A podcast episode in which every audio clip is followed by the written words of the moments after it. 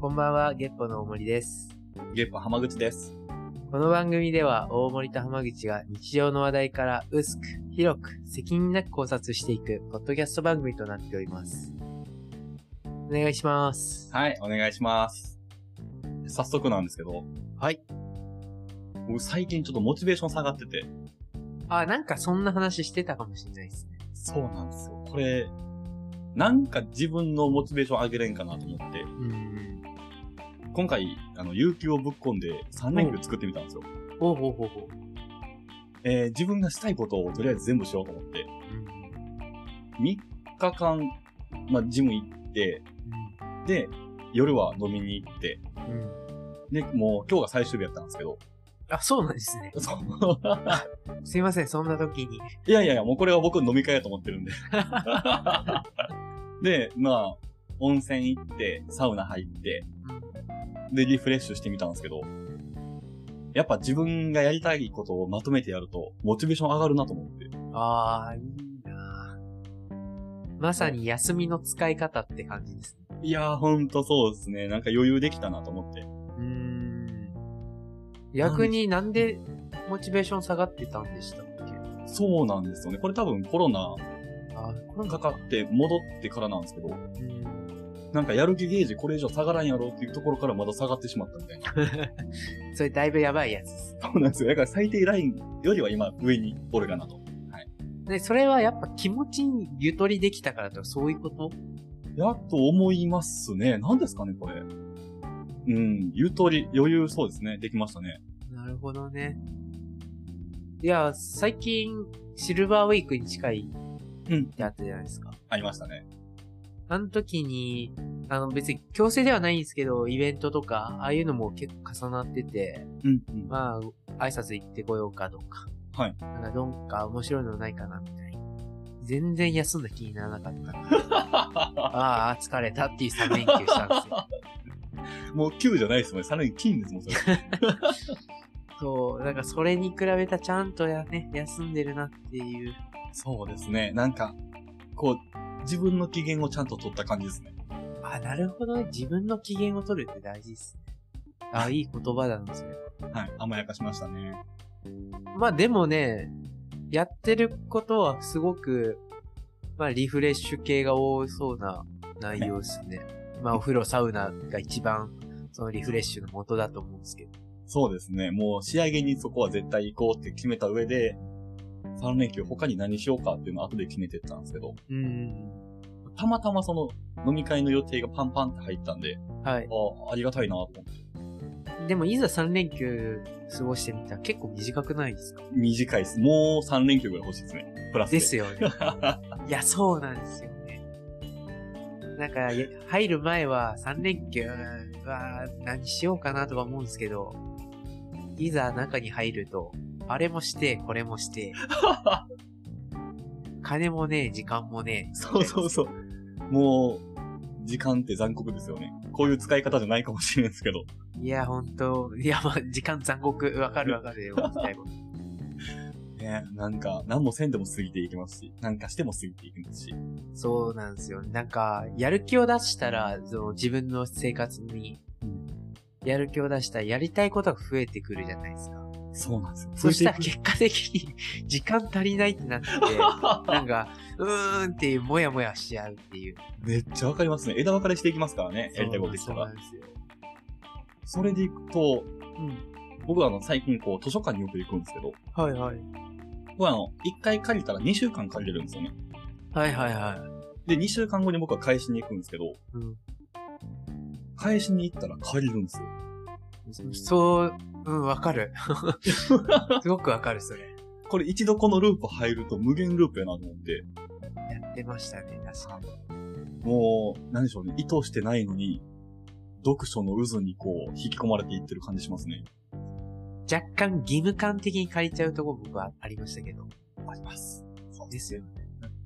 しかも、2冊じゃちょっと足りんなってなって、僕そうそ3う冊ぐらいなんですよ。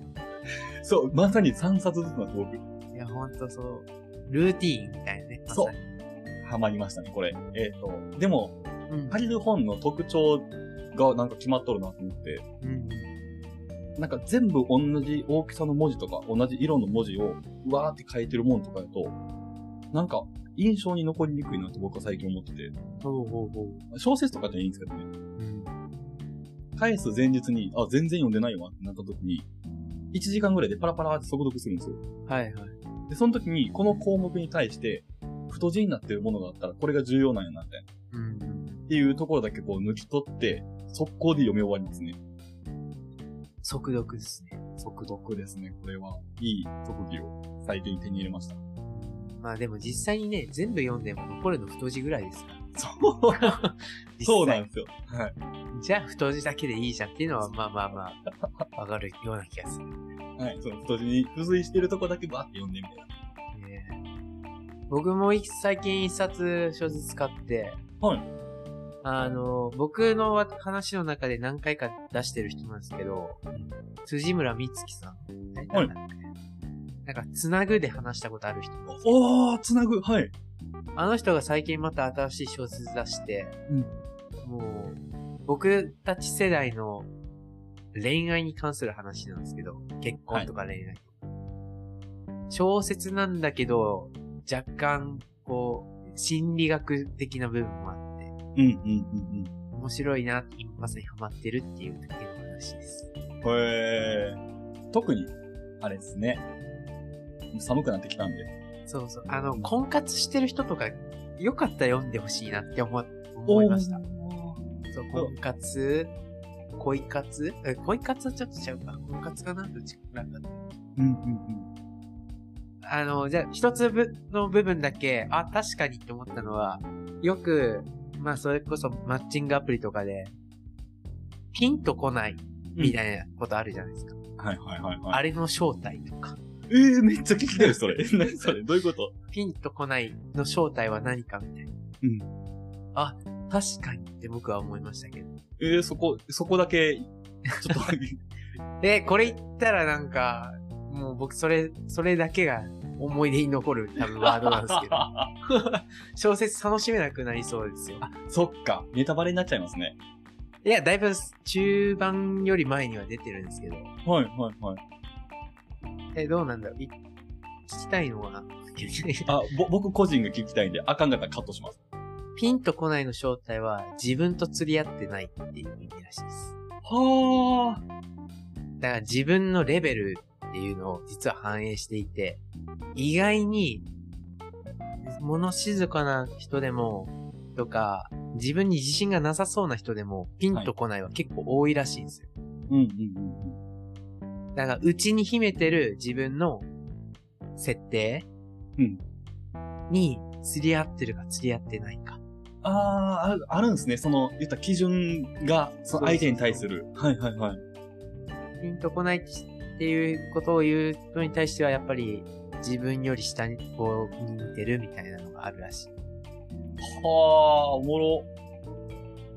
でも意外にそうだなって僕は思いましたけど、納得しました。納得できる。おめさん、僕ね、うん。あの、家の前に、まあ、信号があって、そこ渡ったら100均があるんですよ。はいはい。で、割とそこの交通量が多い道を僕は横断していくんですけど、うん。この間、まあ、僕が車乗ってる時に、一人の高校生がうん。押しボタンを押したんです。で、あ、押したなと思ったら、そこの信号めっちゃ早いんですよ、変わるのが。はいはい。もう押したらほんまに5秒後ぐらいには赤になって渡れるよみたいな。うーん。渡ってるの見たんですけど、もう後ろ、僕の後ろめっちゃ混んでて。で、対向車線見てもめっちゃ混んでるんですよ。うん。あれこれ、この一人のために何十人ぐらい時間取っとるんやろうと思ってはいはいはい考えてしまったんですけど。はい。いや、わかる、わかる。というわかか、ります 多分ね、めちゃめちゃ共感する人多いと思い ます。そうなんですよ。これ例えば10人とかがその信号を横断するとかやったら、まあなんか納得できるというか、うん。うん。僕も別に急いでたわけではないんで、別にええかと思っとったんですけど、これ急いどる時やったらたまらんやろうなと思って。これね、一人で渡るのが嫌なんです。うん、うん。なんか誰かが追ってくれたら、すっごい心ゆったり歩けるんですけど、ういん。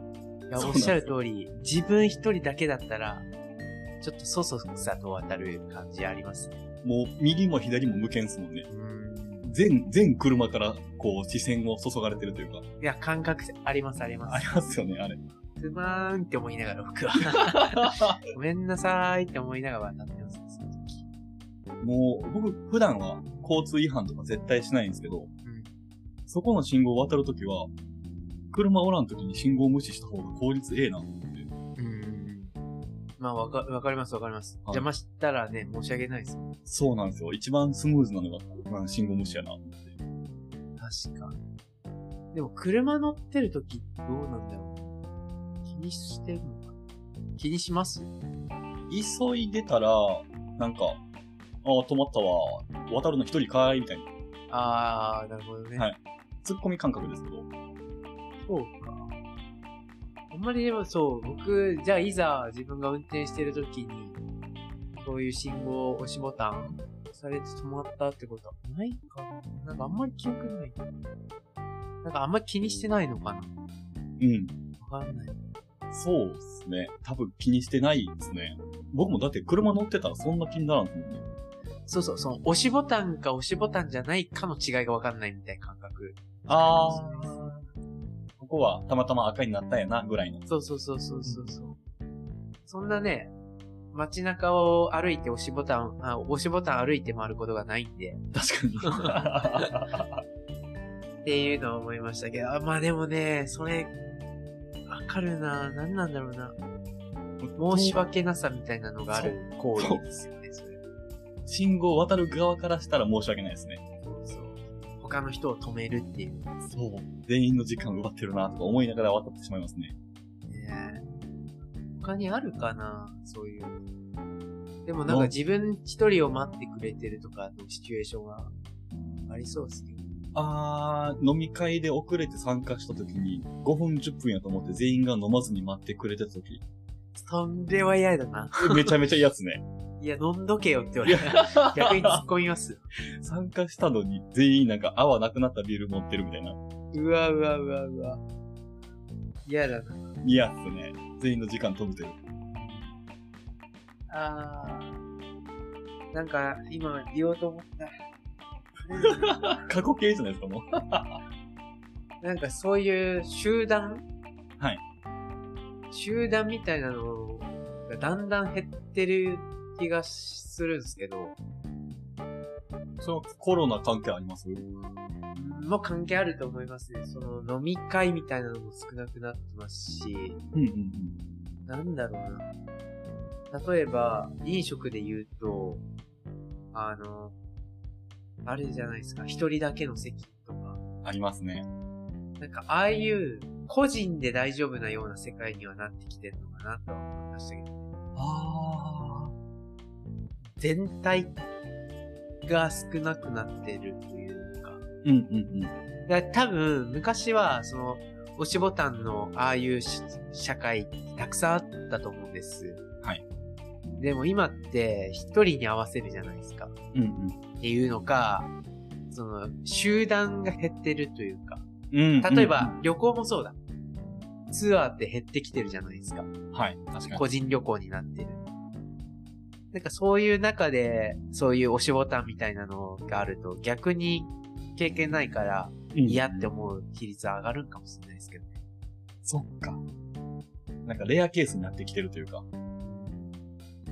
だってそのね、さっき言った5分待っててみんな飲むの待ってるっていうケースがそもそも僕、最近全くないんで、ないですね。大学ぐらいじゃないかな、とは思いましたけど。僕の上司の話なんですけど、うん。最近飲み会があって、うん。会社の。で、お偉いさんがいらっしゃったらしいんですね。そしたら、お偉いさんのこのビールのグラスが半分ぐらいになった時に、他の同僚の人から、ちょっと、あれ、お偉いさんの半分になっとるやん。頼まないかんよ、みたいな。えまだ半分あるやん。とか、ビール継ぐ時とかに、瓶ビールとかやったら、ちょっとラベル下になっとるよ、みたいな。あー、ありますね、ありますね。そういうのも、なんか、その集団で、こう、ご飯食べることなくなったことによって、僕は減らせた悪しき習慣というか、はいはいはいはいはい。いい傾向やなと思ってるんですけど、未だにあるんやと思って。ありますよね。いや、なんだかんだ、あるな。あるなというか、気にするなって感じかな、僕は。あー、僕もちょっと気にしますね、それは。一応、マナーみたいな感じで学ぶじゃないですか。はい。それはもう、ただの大学生の先輩後輩の関係だった時だったと思うんですよ、僕の場合は。でも、その、飲みの習慣ってその時勉強したから、うん。一応今もう、意識するなってのはちょっと思いましたね、今の話聞いて。僕もあの、上座下座ぐらいはね、あ、それは結構大事ですよね。大事ですね。あと、最近、あの、ちょっと話変わるかもしれないですけど、はいあの、社会学者なんかな、成田さんって人、最近めちゃめちゃ有名になったじゃないですか、YouTuber とかって。そうなんですか。あの、結構、こう物おじせずいろんなことを言う人なんですけど。ズバズバ、こそうそうそうそう。で、その人が、昔は、地域の飲み会とかあったよねう。うんうんうん。あれって意外に大事だったんじゃないかなって今になって気づいた人が多い。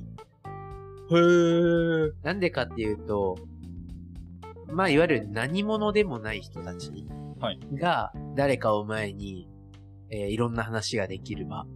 うんうん。、で、若い人たちは、まあ、理不尽ながらも、延々と聞く。はい。みたいな。意外にこういう関係性って、こういう場があることって、社会全体をうまくいくた、あの、まあ、ここまで詳しくは言ってないですけど、うんうん。まあ、ここから僕の意見で、意外にああいう場って、なんか、大事なんだなっていうのは最近思ってて、うんうんまあ、よくね、コロナになって個人主義になったというか、はい。その中で、人と関われる機会うん。、が、ほぼシステムの中に組み込まれてる。はいかつ、まあ、何者でもない人って言われたら確かになって思うんですけど、ただの一般の人が、こう、お説教垂れることができる。うんうんうんうん。でもこの場があることだけが大事なんだなっていうのは確かになとは思った。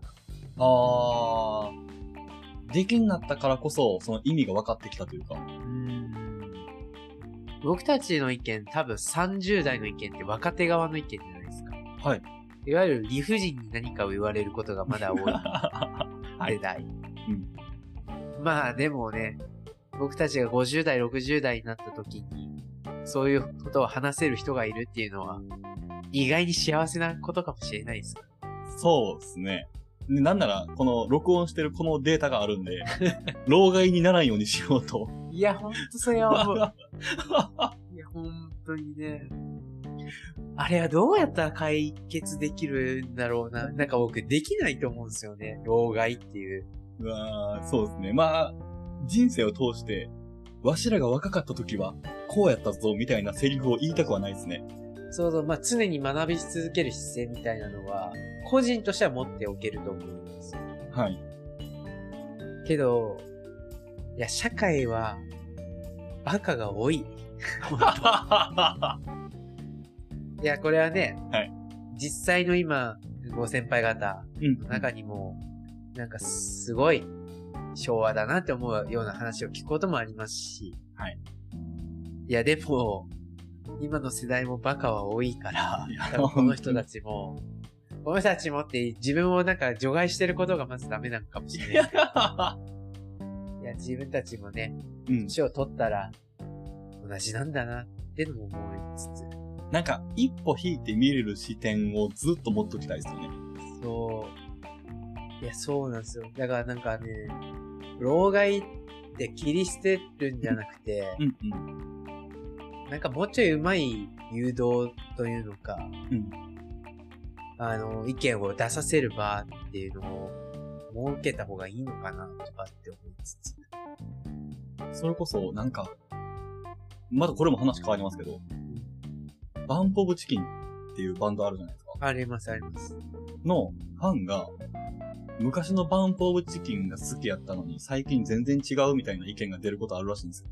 あれそれ、あれちょっと前聞いたな。あ、話しましたっけ結構最近、先週ぐらいかもしれないです。だから残っとんかな。うん。まあなんか、これはでも変化していってるわけです。まあそうですね、そうですね。と同じように人間も変化して、ずっと変化していけばええのになって、今、その話聞きながら思ってて。いやー、難しいですね。いや、まあ本当にね、勉強せずに安定したポジションにうん。いるっていうのはすっごい楽なことですから。うーん、まあまあ、そうですね。そりゃあね、みんな楽していきたいっすよ。はい。楽したい。 わかる。わかりますけど、アップデートせんのはやばいですよね。いや、そうなんですよね。これもツイッターかなんかでうんあ話ですけど、あの、マイルドヤンキーみたいな、これなんかこれもした気がするな。 いわゆる地方のこんな生活でいいと思ってる人たちはいはいまあはい。。中にはいると思うんですよ。あの、いわゆる、テレビとかで、ドラマとかで、華やかな生活をしてる人がいるわけじゃないですか。はいで、彼らは別にそれを知らないわけじゃなくて、知っててもこれでいいって思ってるみたいな話を聞いたことがあって、ツイッターかなんかで。はい。あ、それってすごく真理だな。なんかわかりますしね、なんかその気持ちも。そうそうそうそう。もちろんね、アップデートをしていくっていうところの目標の先には多分そういう姿も一つあると思うんですけど、はい。まあ、その中で、地元の仲間とうまくやる、あるいは今の家庭うでん。平和にやるっていう選択もあるっていうのはすごく納得できるし、そっちの方がある種平和だし、うん、 そうしたいなって思う自分もいる。いや、いますよ。マジでおるんですよね。僕だって、ほんま、3、4年前までその考えでしたもん。 いや、そう。なんかもうね、30歳になったんですよ。はい。多分、どっかのタイミングでも言ってると思いますけど。そう、20歳の時の感覚では仕事はできん。そうですね。あの感覚でできたら一番なんか楽というか。そう、もうがむしゃらにっていうのは、マインド的にも体的にも、なんかもう必要ないなというのも思うし。そうですね。僕はあの、ちょっと前にその、自分のミクシーの旧アカウント発見した話したんですけど、はいはいはい。日記見よったんですよ、自分の。そしたら、えっ、と、ノーと言えない日本人、浜口ですみたいに書いてあったんですよ。いや、もうバリバリノーと言っとるなと思って今。ノーしか言ってない可能性もあると思って。 あー、なるほどね。変わってますね。いや、そうなんですよいい変わり方だと思いますけどね、それは そう、変わったなーと思って。だって僕もね、最近プライベート大事だなってすごい思いますから。うんうん。当時の、当時ので言うても23歳とか大学生前後の話ですね。プライベートとは何ぞや。とにかく仕事や。みたいなマインドだった人多かったと思うんですよ。はい僕だけじゃなくて。いや多かったですよ、マジで。 いや、もう無理っすね。そうなんですよ。その生活の一番大きな幹が仕事やったんですよね、昔は。これが僕は最近確かに変わってきましたね。ねえ。まあ、家族とかね、あの、息子娘みたいなの持ったら、お子さん持ったら、なおさらだと思いますし。本当そうですね。でも、僕多分その年代に家庭を持ってたら、そのままの考えやったかもしれんなと思う、ちょっと思います。ああ、なるほどね。まあ、いいことでもあり悪いことでもあるかもしれないですね。なんか、独り身で身軽やから変化を全部受け入れてきたんですけど、受け入れれん状況やったら、多分ずっと変わらんのやろうなと思って。うん。確かに。まあ、でも、あれですね。例えば、このズームで大森さんと会話したりとか、うん。まあ、ポッドキャスト始めたりとかで、僕は結構、プライベート面では今の方が楽しいなってずっと思ってますね。そうっすね。うん、わかる。なんかすごくわかります。なんか漠然としたイメージで20代がプライベートのピークみたいなのがあったんですよ、ずっと。うん。そっからは、その、こう収束していくというか、じゃないなと思って、僕、どんどんおもろい、おもろくなってるというか。うん。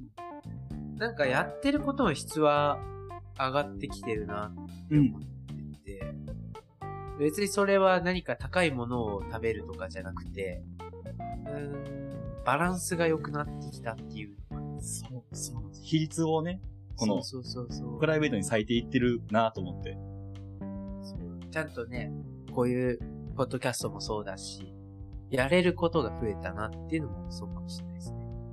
で、その中から自分が今したいこと、したくないことを選んでやってるから多分満足感があるんだろうなと思っ確て。かに。いや、そう考えると、だいぶ浜口さん変化しましたね。いやいや、本当ですよ。90度ぐらい曲がりましたからね。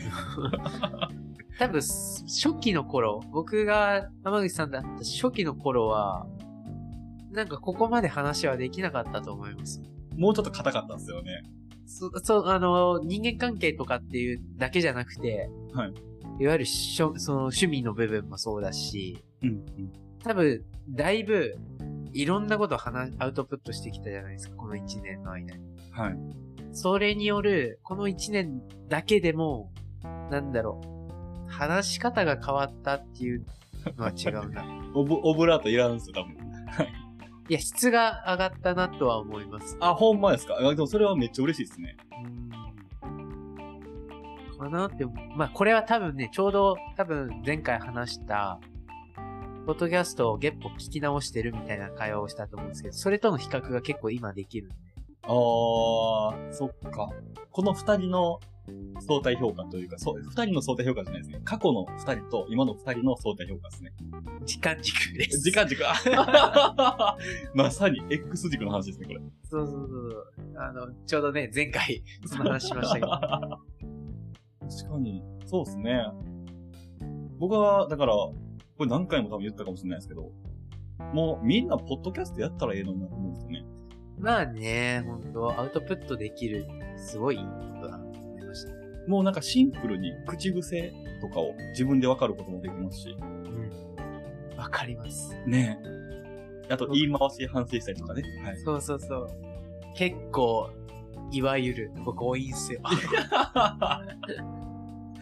僕は確かにが多いですね。 ありますよね、口癖。わ、そうなんです。かります、それ。でも口癖って、ほんまに口癖っていうだけあって、例えば僕らこの30分、40分ぐらい収録してますけど、この30分、40分で、ほんまに10回以上言うんですよ。僕うーん。これを聞くことによって修正をしていけてるんかなと思って。あー、意識できてるのかな。あんまり意識はしてないかもしれないです。そうですね。最悪編集で切りますから。そうなんです。はい。あの、編集するからいいや、みたいな感じそうそうそうそうあ だからこそ、なんか通常時の会話の時に編集ができん会話っうんうんて。思ったら、より気をつけて喋りますね。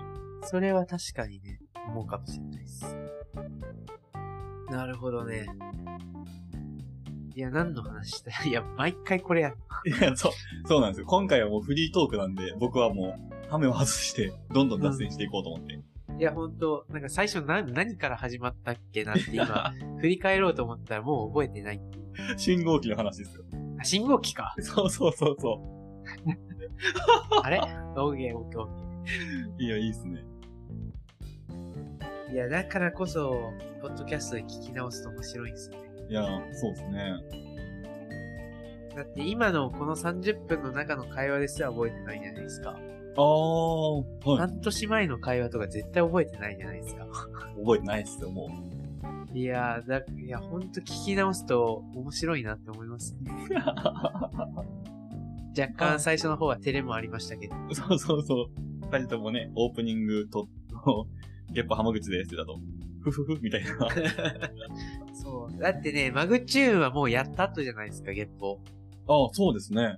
だいぶ慣れてるところからスタートしてるじゃないですか。うんうんうん。あれはありがたかったですね。いやーいやいや、ほんとなんかどんどんどんどんパワーアップしてるなって思いますよ。